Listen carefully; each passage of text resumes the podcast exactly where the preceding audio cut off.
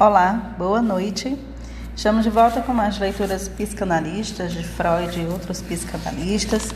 Eu sou Cláudia Freitas, faço essa leitura com vocês. Estamos lendo o texto de Freud, O Mal-Estar na Civilização, da, na Grandes Ideias, na coleção da Grandes Ideias. E agora nós vamos ler o capítulo 3, que inicia-se na página 30 desse livro, tá bom? Acompanhe comigo a leitura. Até agora, nossa investigação sobre a felicidade não nos ensinou muita coisa que já não fosse conhecida. E se lhe dermos prosseguimento, perguntando por que é tão difícil para os homens serem felizes, a perspectiva de aprender algo novo também não parece grande. Já demos a resposta ao indicar as três fontes de onde vem o nosso sofrer: a prepotência da natureza, a fragilidade de nosso corpo e a insuficiência das normas que regulam os vínculos humanos na família, no Estado e na sociedade. No tocante às duas primeiras, nosso julgamento não tem por que hesitar. Ele nos obriga ao reconhecimento destas fontes de sofrer e à rendição ao inevitável. Nunca dominaremos completamente a natureza e nosso organismo. Ele mesmo parte dessa natureza. Será sempre uma construção transitória, limitada em adequação e desempenho. Tal conhecimento não produz um efeito paralisante. Pelo contrário, ele mostra à nossa atividade a direção que deve tomar. Se não podemos abolir todo o sofrer, podemos abolir parte dele e mitigar outra parte, uma experiência milenar nos convenceu disso. Temos outra altitude para com a terceira fonte de sofrimento, a social. Esta não queremos admitir, não podemos compreender, porque as instituições por nós mesmos criadas não trariam bem-estar e proteção para todos nós. Contudo, se lembrarmos como fracassamos justamente nessa parte da prevenção do sofrimento, nasce a suspeita de que aí se esconderia um quê de natureza indomável, dessa vez da nossa própria constituição psíquica. Começando a nos ocupar dessa possibilidade, deparamos com uma afirmação tão espantosa que é preciso nos determos nela. Ela diz que boa parte da culpa por nossa miséria vem do que é chamado de nossa civilização. Seríamos bem mais felizes se abandonássemos, se retrocedêssemos a condições primitivas. A asserção me parece espantosa porque é de fato estabelecido como quer que se defina o conceito de civilização, que tudo aquilo com que nos protegemos da ameaça das fontes do sofrer é parte da civilização. Como é que tantas pessoas chegaram a partilhar esse ponto de vista de surpreendente hostilidade à civilização? Acho que uma profunda, duradoura insatisfação com o estado civilizacional existente preparou o solo no qual, em determinadas ocasiões históricas, formou-se uma condenação. Acredito reconhecer a última e a penúltima dessas ocasiões. Não sou erudito bastante para seguir o seu encadeamento muito longe da longa da história da humanidade.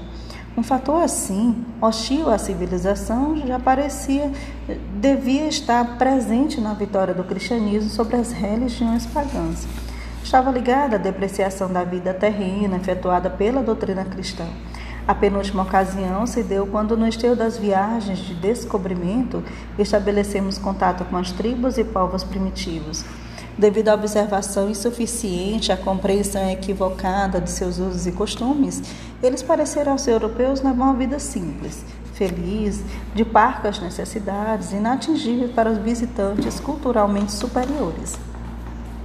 A experiência posterior corrigiu vários julgamentos nessa ordem e, em muitos casos, se atribuíram erradamente a ausência de complicações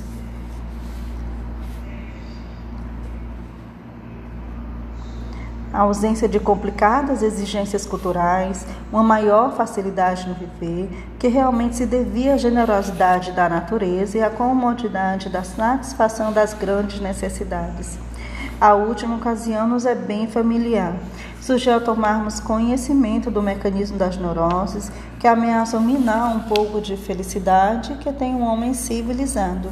Descobriu-se que o homem se torna neurótico porque não pode suportar a medida de privação que a sociedade lhe impõe em prol de seus ideais culturais e concluiu-se então que se estas exigências fossem abolidas ou bem atenuadas, isso significaria a possibilidade de felicidade. Um outro fator de decepção junta-se a estes. Nas últimas gerações, a humanidade fez progresso extraordinário nas ciências naturais e em sua aplicação técnica, consolidando domínio sobre a natureza de um modo antes inimaginável. Os pormenores desses progressos são conhecidos, não é mistério enumerá-los. Os homens estão orgulhosos dessas realizações e têm direito a isso, mas eles parecem haver notado que esta recém-adquirida disposição de espaço e de tempo, esta submissão das forças naturais, concretização do anseio milenar, não elevou o grau de satisfação prazerosa que esperavam da vida, não os fez se sentirem mais felizes. Dessa constatação, deveríamos concluir apenas que o poder sobre a natureza não é a condição única da felicidade humana, assim como não é o único objetivo dos esforços culturais, e não que os progressos na natureza não tenham nenhum valor para a economia de nossa felicidade.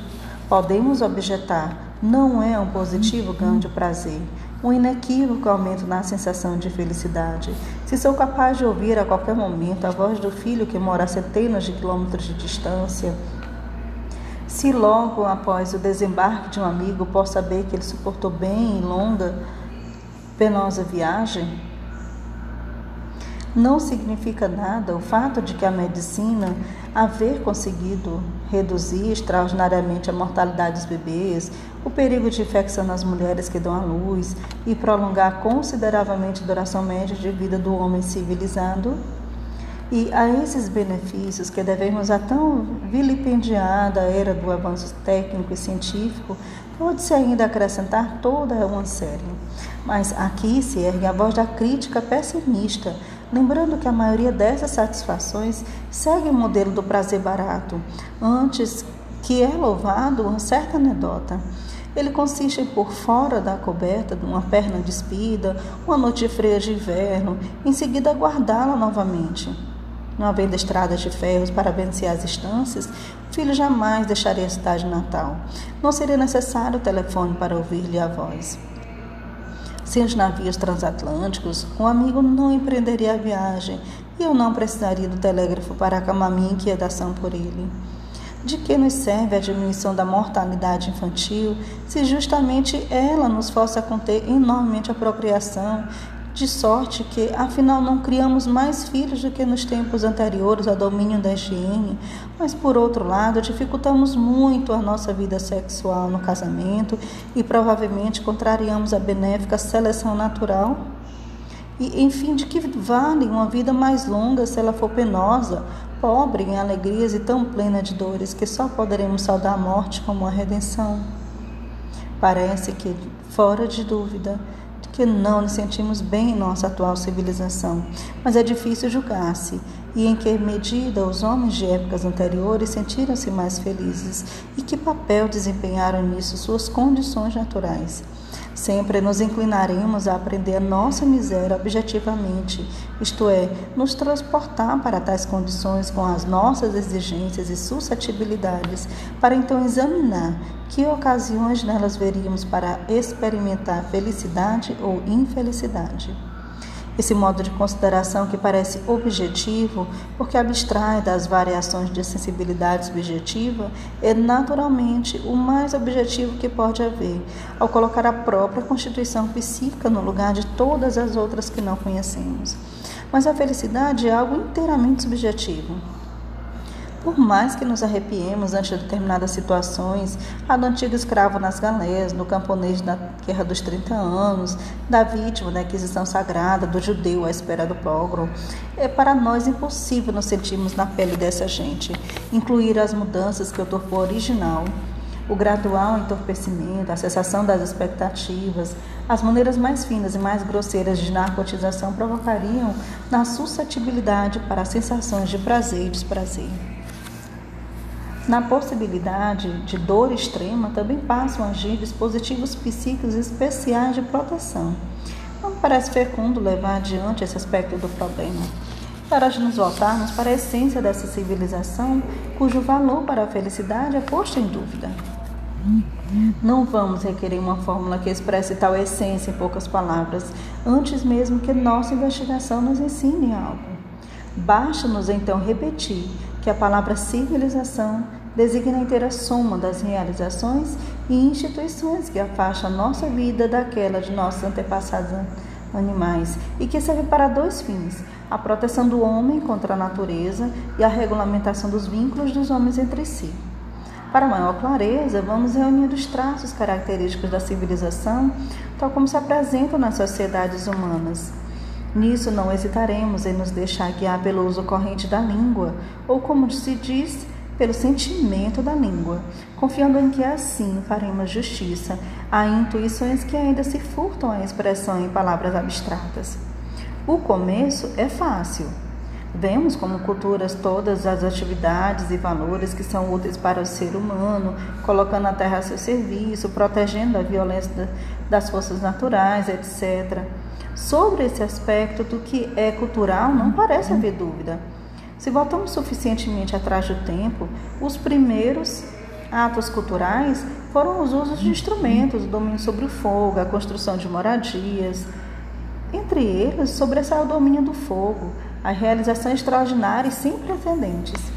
Como os outros, o homem iniciou o caminho que desde então nunca deixou de seguir e cujo estímulo primordial não é fácil imaginar. Com todos os seus instrumentos, ele aperfeiçoa seus órgãos, tanto motores como sensoriais, ou elimina os obstáculos para o desempenho deles. Os motores lhe colocam à disposição imensas energias que, tal como seus músculos, ele pode empregar em qualquer direção. Os navios e os aviões não deixam que a água e o ar lhe impeçam a movimentação. Com os óculos, ele corrige as falhas da lente do seu olho. Com o telescópio, enxerga as enormes distâncias. Com o microscópio, supera as fronteiras da visibilidade que foram demarcadas para a estrutura de sua retina. Com a câmera fotográfica, ele criou um instrumento que guarda as futigas impressões visuais e que o disco de gramofone também faz quase igualmente transitórias impressões sonoras. No fundo, os dois são materializações da sua faculdade de lembrar, de sua memória. Com o auxílio do telefone, ele ouve bem longe e distâncias que seriam tidas por inalcançáveis, até mesmo em contos de fadas.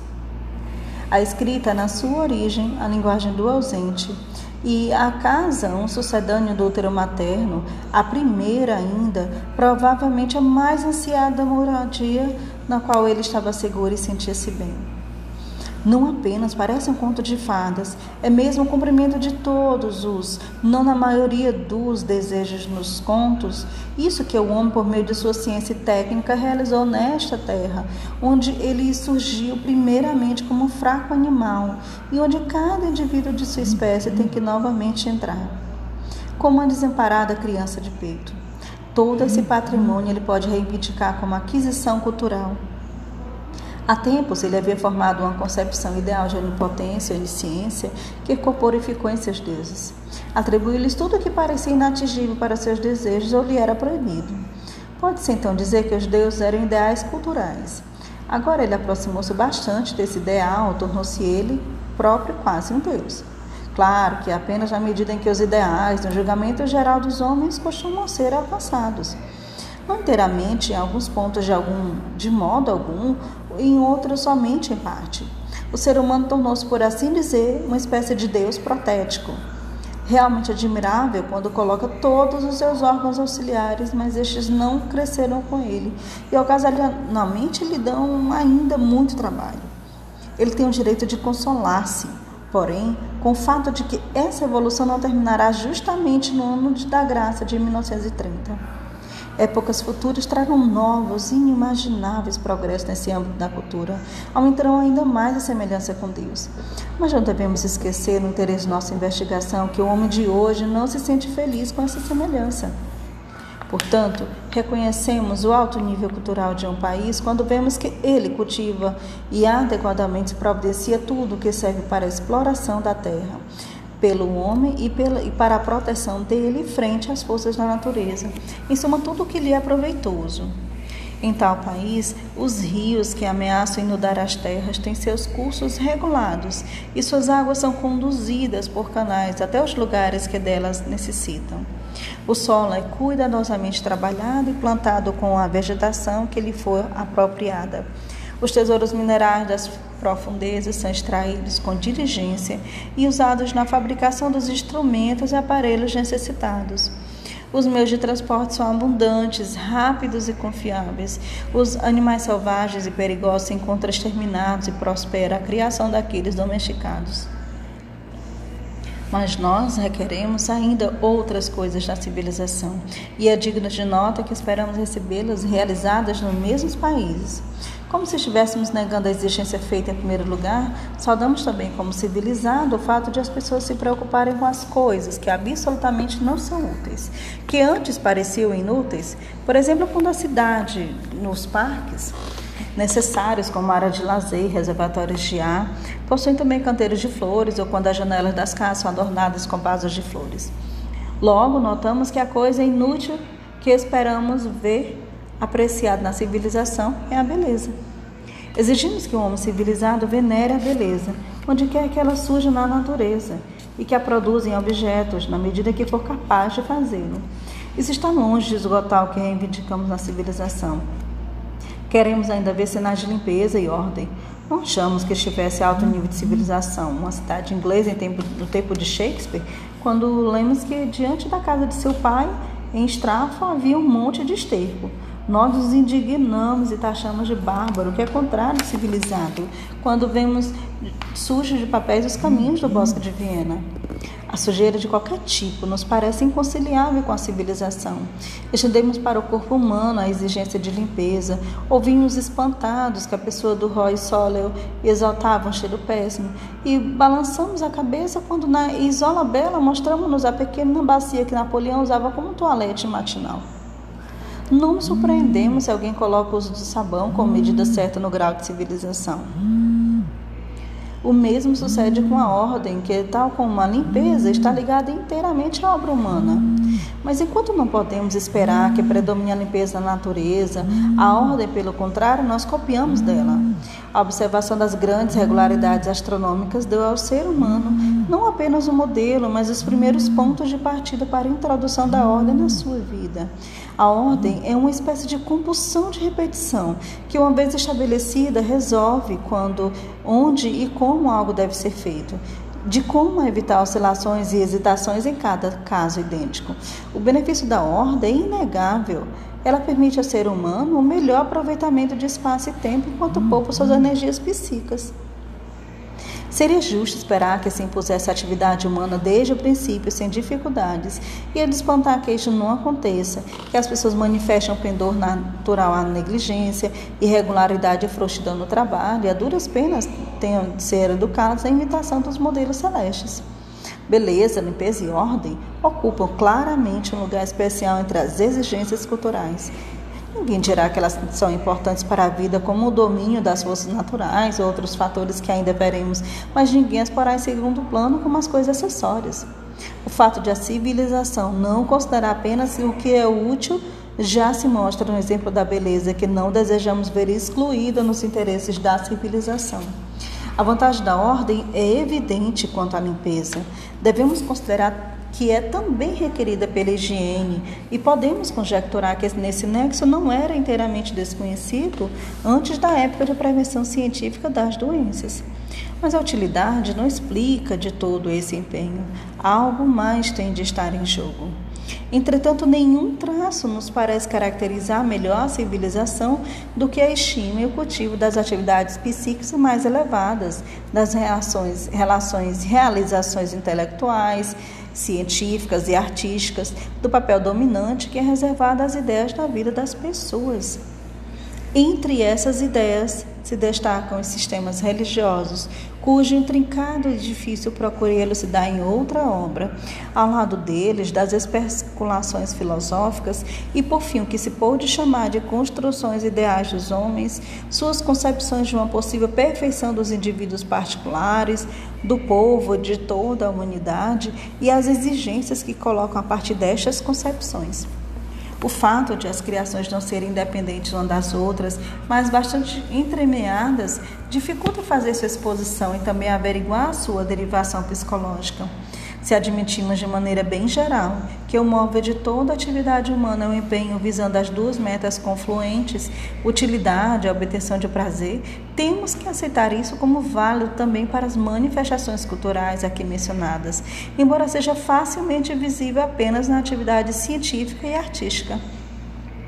Não se pode duvidar, contudo, que também as outras correspondem às fortes necessidades dos homens, talvez aquelas desenvolvidas apenas numa minoria. Tampouco é lícito deixarmos enganar por julgamentos de valor sobre qualquer desses sistemas religiosos e filosóficos ou desses ideais, quer sejam vistos como uma realização maior do espírito humano, quer sejam deplorados como equívocos. É mistério reconhecer que sua existência especial, seu predomínio, indica um elevado grau de civilização. Resta-nos apreciar o último dos traços característicos da civilização, que certamente não é dos menos importantes. O modo como são reguladas as relações dos homens entre si. As relações sociais, que dizem respeito ao indivíduo quanto vizinho, enquanto colaborador, como um objeto sexual de um outro, como membro de uma família e de um Estado. Aqui se torna bem difícil manter-se livre de determinadas exigências ideais e aprender o que é mesmo cultural. Talvez possamos começar afirmando que o elemento cultural se apresentaria como a primeira tentativa de regulamentar essas relações. Não havendo essa tentativa, tais regulações estariam sujeitas à arbitrariedade do indivíduo, isto é, aquele fisicamente mais forte as determinaria conforme seus interesses e impulsões. Nada mudaria caso esse mais forte encontrasse alguém ainda mais forte. A vida humana em comum se torna possível quando há uma maioria que é mais forte que qualquer indivíduo e se conserva diante de qualquer indivíduo. Então, o poder dessa comunidade se estabelece como o direito, em oposição ao poder do indivíduo condenado como força bruta. Tal substituição do poder do indivíduo pelo da comunidade é o passo cultural decisivo. Sua essência está em que os membros da comunidade se limitam quanto às possibilidades de gratificação, ao passo que o indivíduo não conhecia tal limite. Portanto, a exigência cultural seguinte é a da justiça, isto é, a garantia de que a ordem legal, que uma vez se colocou, não será violada em prol de indivíduo. Não é julgado aqui o valor ético desse direito. O curso posterior da evolução cultural tende a tornar-se esse direito não mais expressão da vontade de uma pequena comunidade, casta, camada da população, tribo, que novamente age como indivíduo violento face a outros grupos, talvez mais numerosos desse tipo. O resultado final deve ser um direito para o qual todos, ao menos todos, capazes de viver em sociedade, contribuem como sacrifício de suas pulsões e que não permite, de novo, com a mesma exceção, que ninguém se torne vítima da força brutal. A liberdade individual não é um bem cultural, ela era maior antes de qualquer civilização, mas geralmente era sem valor, porque o indivíduo mal tinha condições de defendê-la. Graças à evolução cultural, ela experimenta restrições e a justiça pede que ninguém escape a elas.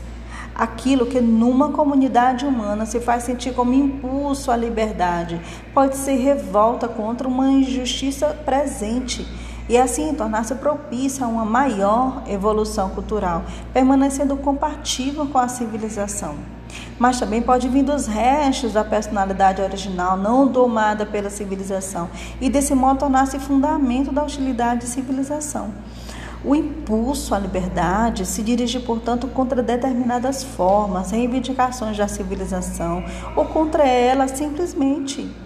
É pouco provável que, mediante alguma influência, possamos levar o homem a transformar sua natureza na de uma termine.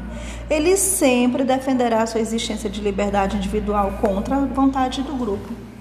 Boa tarde da peleja da humanidade se concentra em torno da tarefa de achar um equilíbrio adequado.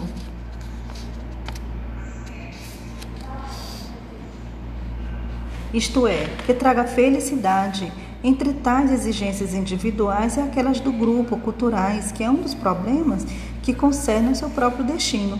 A questão de se esse equilíbrio é alcançável mediante uma determinada configuração cultural ou se é conflito, se o conflito é insolúvel. Ao deixar a visão comum nos indicar os traços na vida do ser humano que devem ser designados como culturais, tivemos uma impressão nítida do quadro geral da civilização, embora até o momento não tenhamos aprendido nada que não seja do conhecimento geral. Nisso nos guardamos de apoiar o preconceito que diz que civilização equivaleria a aperfeiçoamento, seria o caminho traçado para o homem chegar à perfeição. Agora se nos apresenta uma concepção que talvez nos oriente de outro modo. A evolução cultural nos surge como um processo peculiar que se desenrola na humanidade, no qual muita coisa quer nos parecer familiar.